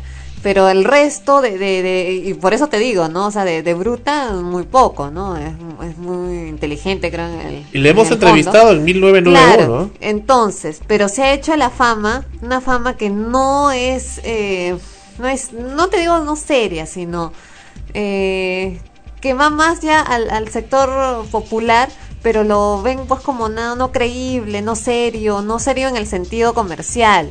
Ahora, tú dices que, que podría hacerse un buen producto porque tú eres un productor que ve de manera diferente el hacer un programa, ya sea de radio, televisión o lo que fuera, lo ves desde el punto de vista realmente creativo. Pero ¿qué le puedes pedir pues a, a los que están en los medios actuales? En Astros. que, que el- por ejemplo, ese programa es una copia. Por lo menos el título, o sea, se han basado en algo que, triunfó que por sus propios méritos en otra época, que tuvo éxito, que, era original y era de calidad, para hacer ahora otra cosa, ¿no? Que la verdad nunca lo he visto, pero ni quiero verlo para no amargarme, ¿no? Pero si, si lo ven desde ese punto de vista, entonces no la van a tomar en serio nunca, no van a aprovechar nunca lo bueno que pueda tener, que se le pueda rescatar para hacer algo interesante. Ya, y como te repito, o sea, ella se ha hecho una fama que lamentablemente eh, la perjudica en muchos casos, la perjudica en, o sea, ella gana dinero con sus presentaciones donde canta pésimo, no baila nada. Es que dice que es cantante cómica. Claro, está gorda, pero se hace un montón de cirugías. Mira cómo se ha dejado la cara, la boca y Parece todo. una bolsa. Claro, entonces ese aspecto, esa imagen que proyecta es lo que la trunca, lamentablemente. Le así como la ha hecho triunfar, la ha hecho ganar dinero, dinero, porque lo gana. El amigo dinero. Claro, le ha hecho ganar dinero, ¿no? En, en otros aspectos la trunca, ¿no? La, la, la, la ha puesto ahí, el- lamentablemente, esa pared que además encima la está proyectando a su hija. Entonces, bajo esa, esa psicología, eh, el público pues no la ve con esos ojos de, de alguien que, que pueda tener en sus manos un programa de sexo. Porque el sexo también, como es muy importante y muy hablado en estos tiempos, ya no es tan oculto, pero aún así se mantienen ciertas cosas ocultas, ¿no? Que se hablan así escondidas, los jóvenes, los chicos, en fin.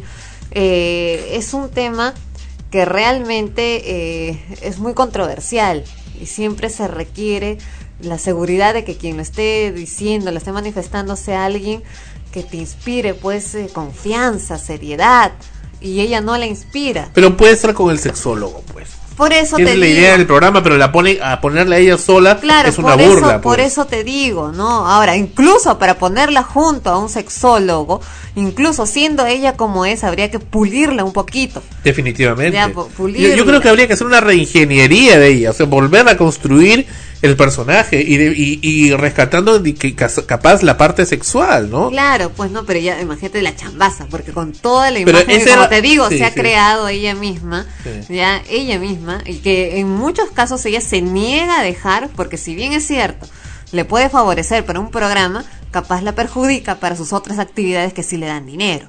Claro. Sus presentaciones en sus shows, en los, como te repito, no canta ni Michi, pero qué cosa es disculpen la expresión, pero es seguir en la misma mierda, pues. Claro. De- todo el tiempo y toda la vida y al final, bueno, se va a hacer, se va a hacer anciana. ya, ya, ya no es ninguna chiquilla, ¿no? Ahí la vemos, mujer que se estira, se, se, se, se reduce y se aumenta por todas partes del cuerpo, al final no sé qué. Pero una mujer liberal, liberal en el sexo siempre, siempre es atractiva. Sí, es hasta atractivo, pues, pero l- ya te estoy Pero el problema es que lo, lo- lo del mezcla, resto, el la- lo resto mezcla con el doble sentido y esas cosas. Claro, pues le resta Eh, la escuchemos un seriedad poco- que de todas maneras tiene que tener el Y tema. escuchamos un poco lo que ocurrió en ese, en ese programa. Acá sale el pedazo del programa. Muy buenas noches, bienvenidos a este su programa Hablemos de Sexo con Susy Díaz. Bueno, este es un proyecto que lo tuve en mente y yo agradezco muchísimo por haberme dado la oportunidad de poder tener este programa. Porque está demasiado largo, ¿verdad? Por eso lo corté. Ahí le cortan el programa. Le cosas importantes para que los auspiciadores escuchen y vean. Todo eso no, no me interesa en este momento. Bueno, ponte para atrás nuevamente. Los efectos, lo mismo que ella cayó. Patético. Esa locución todo popular, ¿qué tiene que ser ahí? La mujer danzando. Ahí está el problema, pues. Gracias, gracias Miguelito, gracias. Que pase Pedro del Río. Y pasó, y, y adelante, y bueno, Laura Voz, y aplaude, dale la mula al trigo, ¿ves? Pero es que no es un programa de verdad, pues lo están haciendo una broma. No, no, no, pero ella se presta como que fuera el programa de verdad, pues. Ya, pues, pero ya pues, Ella lo está creyendo. Date cuenta de, de también cuál es el Entonces es un programa que humorístico, entonces. Mira, bueno, no están viendo al, nuestros escuchan las imágenes, después les vamos a invitar a que vean a que vean en la dirección que Bueno, pues vamos a, a ver acá lo, lo que sí me parece cuestionar las llamadas. 45. Relajado. Vamos a subastarlo, ¿ah? 300 soles. 300 soles. Bueno, en fin, acá lo quieren subastar a uno de los... Es que escuchamos la llamada. ¿Aló? ¿Aló? Sí, hola. ¿Qué para ti es la enfermedad papilón virus? Mira, la pa- papiloma virus es una enfermedad que este, eh, recién han encontrado la, eh, la inye- una inyección eh, el año 2006 porque dice que el papiloma virus trae cáncer eh, al útero a la mujer. Entonces, hola, Claro. sí. ¿Cuál Eh, es tu quería que me pregunta? expliques sobre el Papa Nicolau.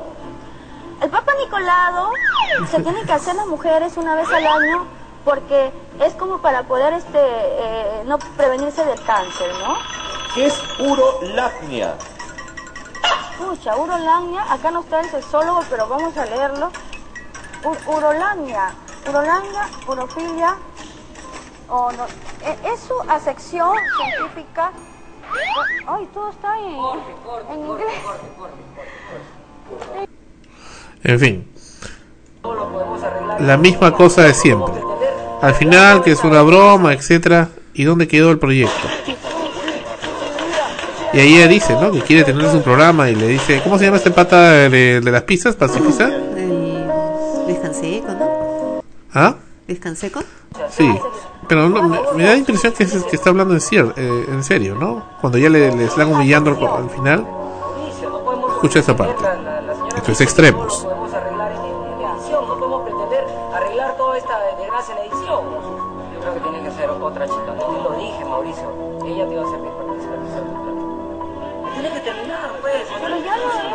Yo lo que necesito es de verdad, por favor.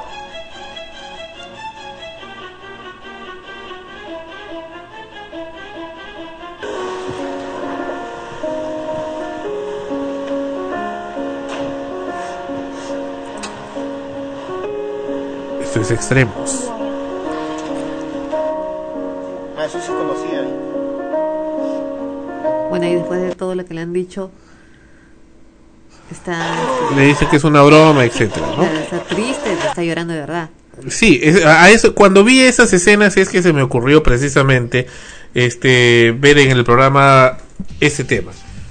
¿No? ¿Por qué? Porque no es mala, no es mala la idea, ¿no? O sea, no es mala la idea de hacer un programa sexológico con sus ideas, pero eh, ¿cómo se llama este hombrecillo? El de las pizzas. Eh, Mauricio, ¿cómo ¿Mauricio qué? Mauricio Canseco, ¿no es? Pero, señor Dijanseco, con un productor de verdad, no de, no de juguete.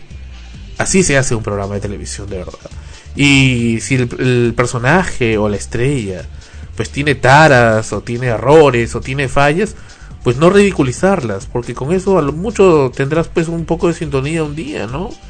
Y después simplemente será un putrido recuerdo un productor y un director de verdad, señor Descanseco y señor eh, señor Genaro Delgado y cómo se llama el lidito el de Genaro, bueno, que ya quien sea, quien diablo sea, quien esté a cargo ahí, pues tiene que fijarse en el talento que hay dentro de cada persona y explotarlo para poder hacer un personaje y un programa que no dure simplemente unos días por la sintonía o el o esa cosa que ustedes llaman rating sino que dure para siempre y que tenga sintonía, no por los premios que den ahí, sino por su propio valor.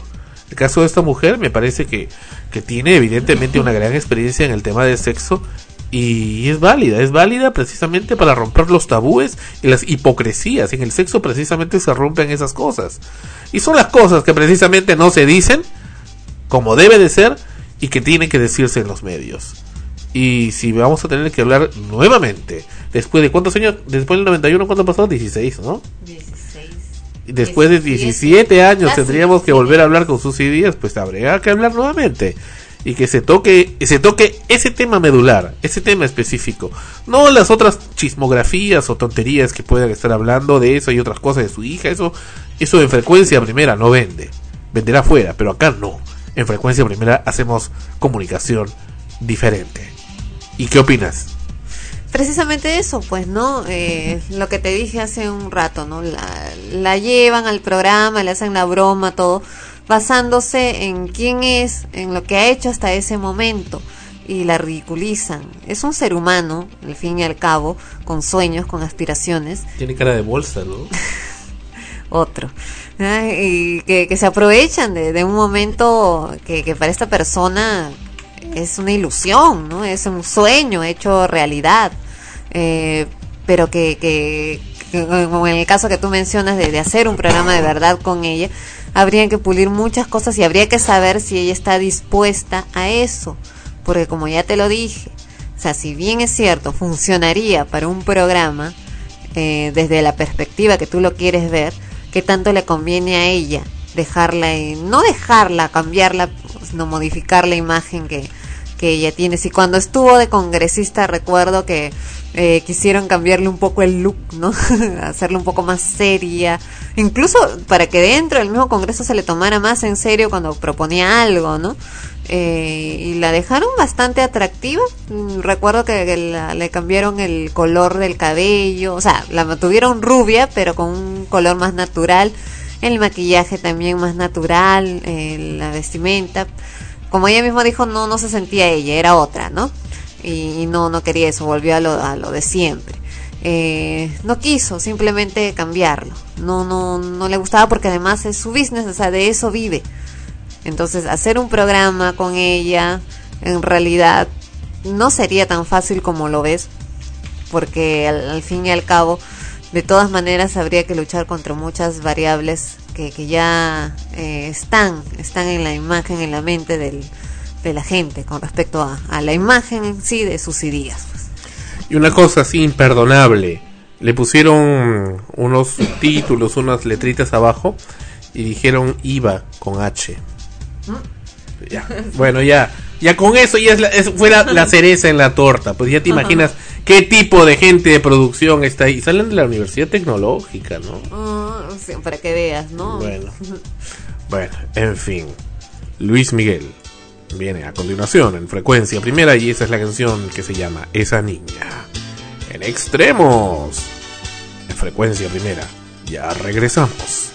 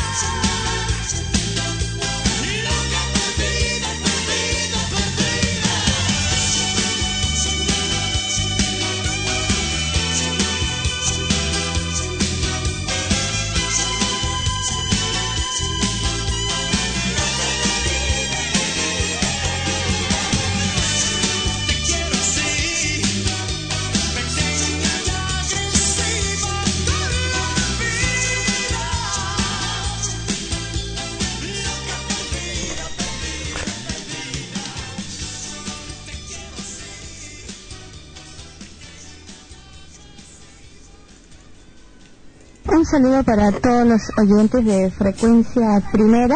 Les saluda Susy Díaz. Y así como ustedes escucharon, fue Susy Díaz mandando un saludo a frecuencia primera hace unos instantes, pero eso fue en el año 1991, en una entrevista exclusiva que entonces realizáramos con con Jorge Caloyero, me parece. Y bueno, y para que Ana Rosa se deleite y esté alegre, hemos puesto también a Luis Miguel con esa niña. Que aunque no pediste canción, supongo que debe haber sido de tu placer. Sí, muchas gracias, aunque no, no lo pude escuchar atentamente. Ok, ahora chao. Ya, qué cosa. bueno, ahora Sandro me ha invitado a iniciar una nueva etapa en extremos, pero él quiere decir algo antes. Sí, adelante, prosigue. Eso es lo que iba a decir. Ana Rosa va a hablar de, de, de cosas de ella. No sé si está sacando una bolsa, no sé, ¿qué saca de ahí? Bueno, lo que, lo que pasa es de que en esta nueva etapa de extremos vamos a ahondar un poquito en algunas cuestiones medio místicas eh, que a muchos atrae, a otros quizás son más escépticos, pero que en, en estos momentos eh, de alguna u otra manera, en algunos casos ayuda, en algunos casos hace sentir mejor a algunas personas y es precisamente cuando queremos saber acerca de nuestro futuro. Ahora, a manera muy personal, me gusta indicar a las personas, a la gente, que cuando quieren saber algo acerca de su futuro, sea porque realmente es imprescindible y necesario conocerlo, porque tenemos ya sea un presentimiento, porque algo nos, nos confunde y necesitamos disipar nuestras ideas, aclararlas para tomar una mejor decisión. Pero no simplemente conocerlo porque sí, porque podemos alterar lo bueno que puede venir y malograr en realidad nuestro futuro y sugestionarnos y estar dependiendo de algo que no es realmente el objetivo de, de vida. ¿no? Uno tiene que vivir su momento y su presente al máximo, disfrutarlo de la mejor manera posible para que en el futuro las cosas que vengan sean también buenas y podamos afrontar los problemas con mayor fuerza, con mayor experiencia. Estamos hablando pues del tarot. Y Ah, del tarot. Bueno, si hablamos del tarot, entonces te digo que tuvo su inicio en el siglo XV. Años pues eh, bastante lejanos, 1400 y tantos. Hubo pues eh, la idea de volver a sacar del, del pasado esto. Porque eso ya venía de incluso de tiempo atrás. Eh, se habla, eh, o sea, en Italia tuvo, tuvo también eh, su, su inicio con las famosas cartas de Marsella, lo- las barajas de Marsella, en fin. Eh, se cree inclusive que el texto de Da Tortona fue escrito, un texto que habla también de las cartas, eh, entre 1418 y 1425, eh, donde el pintor Michelino da Besoso en Milán precisamente hizo eh, las primeras muestras de, de barajas de cartas del tarot. Pero digo que viene de mucho tiempo atrás porque se habla inclusive que está asociado a una antigua, antigua creencia y hasta religión llamada la Cábala, que según dicen fue revelada por el mismo Dios, ni siquiera por Jesús, por el mismo Dios, por Dios mismo, pues en los confines del pasado, donde ya no hay actualmente registros válidos que puedan eh, corroborarlos. Pues esa es un poco la historia del tarot, una historia misteriosa y que mueve también a mucha gente en la actualidad.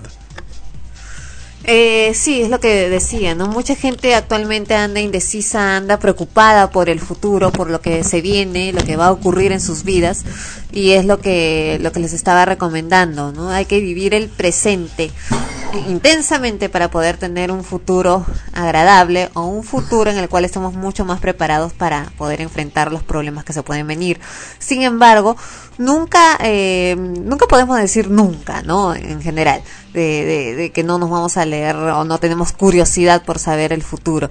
Pero lo que repito y recomiendo es que cuando esto se dé, sea necesario porque hay un problema muy fuerte o un problema que nos es difícil de solucionar porque estamos tan, tan emocionalmente eh, distraídos eh, que, no podemos tomar una decisión clara y necesitamos en esos casos que alguien nos ayude a ver qué es lo que viene.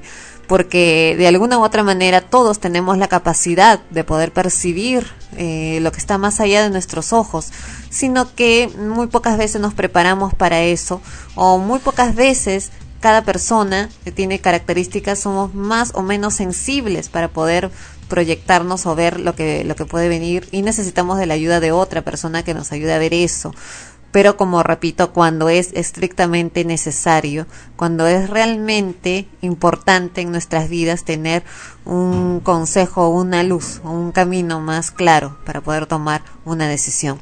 Y este es el caso de Alicia. Alicia es una joven que a través de otra persona me encargó eh, que le leyera eh, las cartas para saber qué es lo que va a ocurrir en su futuro amoroso ella ha iniciado una relación, eh, una relación que aparentemente... Pero en realidad no se llama Alicia, ¿no? No sé, porque es el nombre que le ha dado a la persona que me lo ha encargado. Puede ser su nombre, puede que no, pero ella sabe de quién estoy hablando. Alicia ha iniciado una nueva relación y quiere saber simplemente cómo le va a ir en esta nueva relación, porque ha tenido malas experiencias, porque no se siente muy segura de lo que de la decisión que ha tomado al aceptar a este chico y tiene muchas confusiones, muchas dudas al respecto. Sin embargo, esas dudas no van por el lado negativo, eh, es decir, no no lo ve eh, en él, sino en ella misma, ¿no? Y quiere saber realmente qué es lo que va a ocurrir con su relación. Alicia le echamos las cartas, como comúnmente se dice, y lo que estamos viendo en el tarot es que la relación que ha iniciado tiene un futuro muy, pero muy bueno para ella. Sin embargo, las dudas que la quejan son bastante fuertes porque no se siente capaz de corresponder al amor que está recibiendo. Alicia es una persona que en muchos ámbitos eh, triunfa a nivel profesional, eh, tiene una muy buena imagen por parte de las personas que la rodean, tiene mucha preparación y mucha tendencia a tener éxito por ese lado. Es una chica muy atractiva, eh, muy simpática y evidentemente atrae eh, a, al sexo opuesto, en este caso a quien está con ella como pareja. Lo tienes a tus pies, Alicia, te quiere, te adora y está dispuesto a luchar por tu amor. Sin embargo, tú tienes dudas porque la relación anterior que has tenido te ha dejado muchas huellas negativas. Has sufrido mucho por esa relación de años, por lo que estoy viendo acá. Han sido años con una persona que no correspondió de la misma forma que, tú estabas dando eh, tu amor hacia ella. Eh, este hombre que fue tu pareja anteriormente tiene otra relación ahora y la, la inició aún estando contigo, lo cual te marcó y te dolió muchísimo. Cambiaste eh, ese, a ese hombre por otro, no de una manera rápida, te costó aceptar a tu nueva pareja, sin embargo la aceptaste en un momento muy confuso para ti, porque no lo aceptaste con certeza, es decir, no es que te enamoraste de él y, y, inicias una relación nueva, aún eh, la iniciaste pensando en tu anterior pareja y como para ver qué pasa, cómo ir a ser. Sin embargo, has descubierto ya estando con él que este chico es una persona maravillosa, que realmente te da lo que tú estás buscando y te asustas porque piensas que efectivamente no vas a corresponder ese cariño y que le estás haciendo perder el tiempo. Pero te digo algo, Alicia. En estos momentos, esa preocupación que estás sintiendo no es más que el inicio de un gran amor, de un sentimiento puro que está surgiendo en ti y que te hace precisamente preocuparte por la felicidad de él. Te preocupas por su felicidad porque ya te importa, ya te importa que él sea feliz y temes que tú no le des esa felicidad. Sin embargo, lo que veo acá es de que ese temor que tienes a aceptar un nuevo amor es lo que te está bloqueando. Pero si lo haces, si te liberas, si aceptas ser feliz nuevamente, las cosas te van a ir de maravilla. Acá veo matrimonio con él. Un matrimonio bastante bueno, bastante... Eh, veo hijos también, probablemente una pareja de hijos y una familia realmente feliz.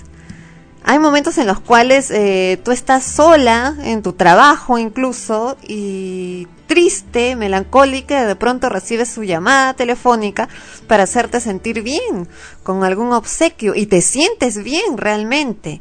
Entonces, ¿por qué temes? ¿Por qué temes aceptar esa relación?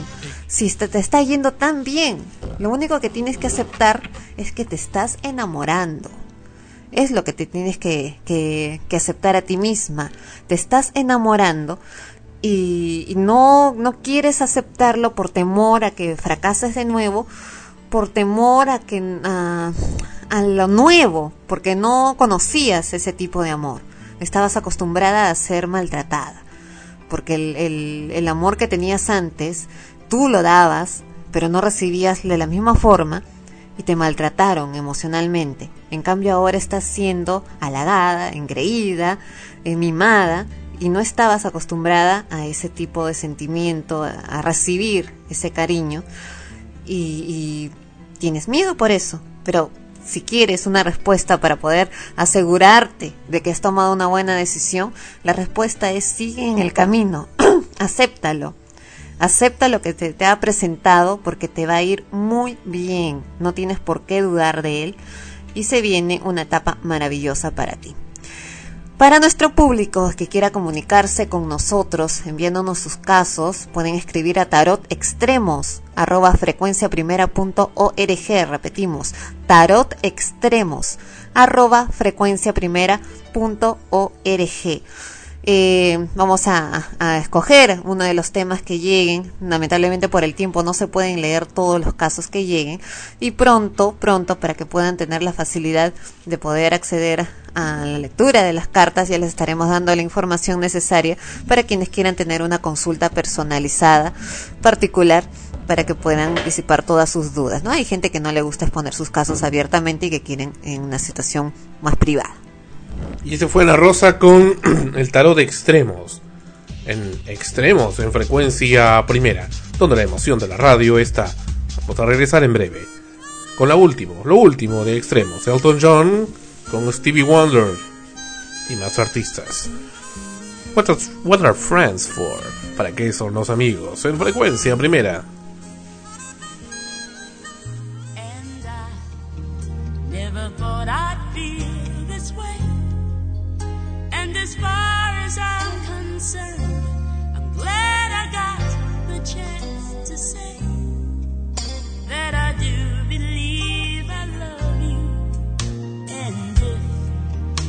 should ever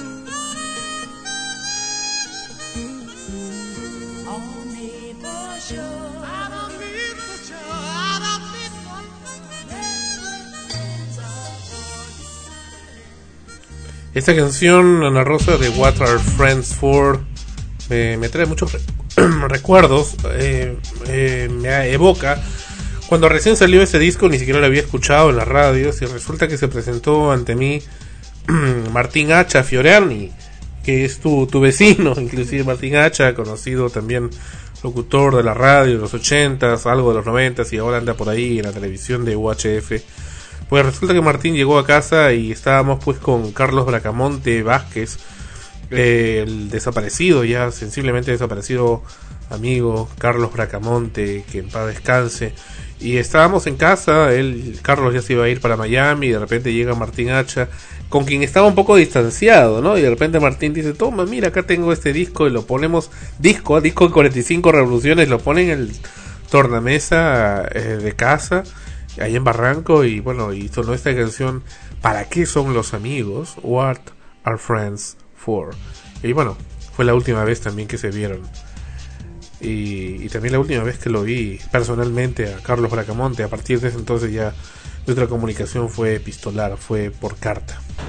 Bueno, y luego ya conocemos lo que ocurrió, ¿no? Nunca supe de qué falleció Carlos. ¿no? Me enteré de ti mucho tiempo después. ¿Te acuerdas cuando estábamos en el programa Amanecemos contigo? Claro, no, nunca supimos. Yo no lo conocí, solamente sabía de él a través de ti, pero tenía muy, muy buenas referencias de él, no solo como profesional, sino también como persona. Qué triste, lamentablemente pues no lo pude conocer, ¿no? Pero con todo lo que me habías contado cuando, cuando te enteraste de que había fallecido, sentí también esa tristeza que se siente cuando se pierde un amigo, ¿no? A pesar de, de no haberlo conocido personalmente. Y lo conocí muy poco y, y de verdad, este, que nos ilumine, ¿no? Desde, desde el cielo, ¿no? De donde se encuentre, donde esté su, su espíritu o lo que quede de él, ¿no? Que, que se acuerde de nosotros acá en la tierra. Eso esperamos. Pero bueno, continuando con el programa, continuando con extremos, ahora nos vamos precisamente con los estrenos en cine. El fin de los tiempos, ya lo vimos. Sí, pero esta semana se ha estrenado el increíble Hulk. Y ha sido la película que ha arrasado con la taquilla, por lo que nos cuentan acá en las notas que hemos encontrado sobre la película del Hombre Verde, que solamente aquí en el Perú ha movilizado a 25.290 espectadores en su primer día, nada más. Evidentemente dejando atrás a El fin de los tiempos, que, que se quedó chiquita. ¿no? Pero fue bonita, el fin de los tiempos. Claro, es una película bastante entretenida, de ficción, de y pronto. no, no podría ser tan ficción, ¿no? Claro, e- es, es a lo que voy, ¿no? De pronto uno se levanta como un cualquier día común y corriente y la gente comienza a matarse. A matarse porque no saben qué cosa es. Es un virus, es un ataque terrorista que, que produce que la persona pues pierda ese sentido, ¿no? De, de- de autoprotección que todos tenemos, de supervivencia y decidan matarse. Eh, ¿Por qué ocurre? ¿Cuál es la razón? hay muchas teorías que se precisamente se presentan durante la película para que ustedes vayan a verla y que todas estas teorías o estas hipótesis digámoslo así que se dan tienen eh, una base real ¿no? de lo que podría ocurrir en verdad eh, un fin de los tiempos de esta naturaleza. Y un próximo estreno, lo que se viene esta semana, también muy, muy esperado, es el Superagente 86.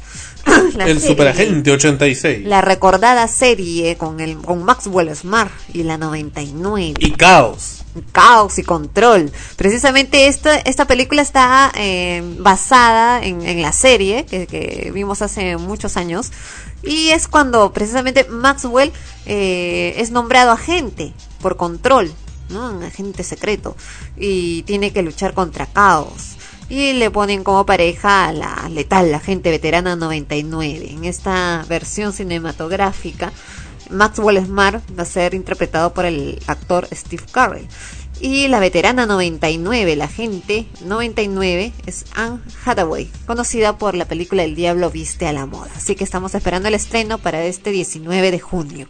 Y las próximas películas que se vienen todavía, recién van a comenzar a rodar estas películas, es el Capitán América, ya que están de moda traer a los superhéroes de Marvel, el Capitán América, y según se dice, tendría ¿Qué se dice? tendría la cara de Leonardo DiCaprio. Sin embargo, también está Brad Pitt voceado para ocupar este personaje, pero es más probable que pudiera ser Leonardo DiCaprio, pues Brad Pitt también se le está colocando dentro del rubro de, de actores para interpretar a Thor. Así que vamos a esperar cuál va a ser la decisión final, quién será el Capitán América. Y. eh, ¿Cómo se llama ese actor? Ya me olvidé. Ah, Luz Ferriño sale en Incredible Hulk. Ya pues, no estés diciendo peso, no he ido a ver la película. Ah, qué cólera. Ya, eh, teatro.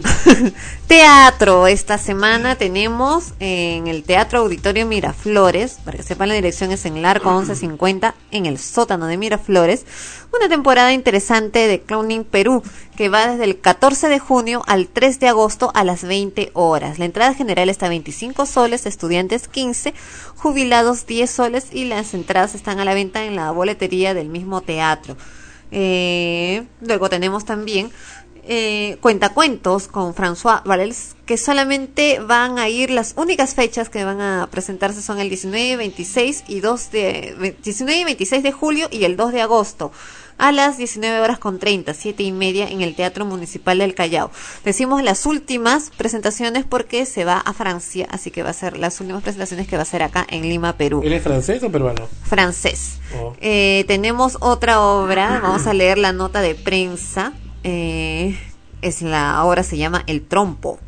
Y ellos nos dicen, sueño y realidad se dan de la mano en un montaje que incluye poemas, muñecos y audiovisuales.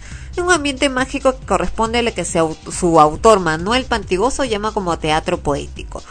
La obra se presenta en el auditorio del Banco Central de Reserva en Ucayali 271 Cercado de Lima todos los sábados del mes de junio a las 11 de la mañana y el ingreso es libre. Y quiero leer la nota de prensa que nos ha enviado el grupo de teatro del Centro Cultural de la Universidad Nacional Federico Villarreal. ¡Deprisa! Ellos nos invitan a participar de un momento grato, dicen, de alegría y diversión sana por medio de su función de gala donde se presentarán tres obras de corte de comedia, para lo cual queda terminantemente prohibido amargarse o no reírse.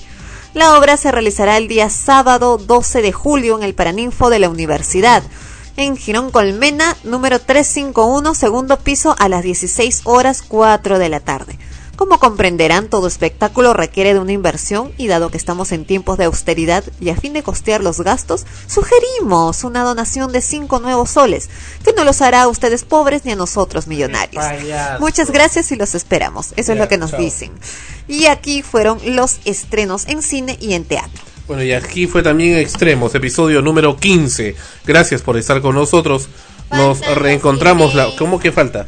Pero deprisa, deprisa. Han llegado, siempre te olvidas de los emails. Percy Taira, les comento que yo tengo una página de regular éxito tanto nacional como internacional llamada www.expedienteoculto.blogspot.com referida al tema de periodismo de misterio y me gustaría sa- usar su medio para transmitir un programa radial. Bueno, eh, Sandro ya está viendo ese particular, ya se están comunicando, si, si no me equivoco, ¿verdad?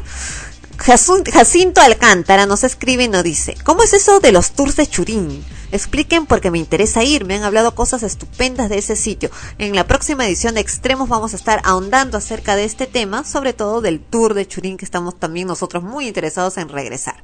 Antonieta Vicente nos dice, he escuchado ya en dos programas de Extremos que van a entrevistar a Tongo. ¿Cuándo va a ser eso? A ver, Sandro, responde porque el que ha dicho eso eres tú. Cuando responda el señor Tongo, vamos a comenzar a, llamarlo. Y hoy, antes de que se vaya de viaje, Tongo, o más conocido como Tongo Nieves, que ahora eh, dice le- eh, a Jaime Bay le ha vuelto a preguntarle. Le dice, ¿te gustó? Le dice, veo que sí te gustó. Nos vamos, gracias por estar con nosotros. Esto fue Extremos, episodio número 15. Hasta la próxima semana, Dios mediante. Extremos llegó a ustedes por cortesía de Powerade. Revitalízate de verdad con Powerade, un producto de Coca-Cola Company. Seguroselite.com. En Miami, lo mejor en seguridad para usted y su familia. Conducción Sandro Parodi, Ana Rosa Liendo Mejía. Ha sido una realización de frecuencia primera, RTBN, Lima 2008, derechos reservados. Escriba a extremos, fp arroba.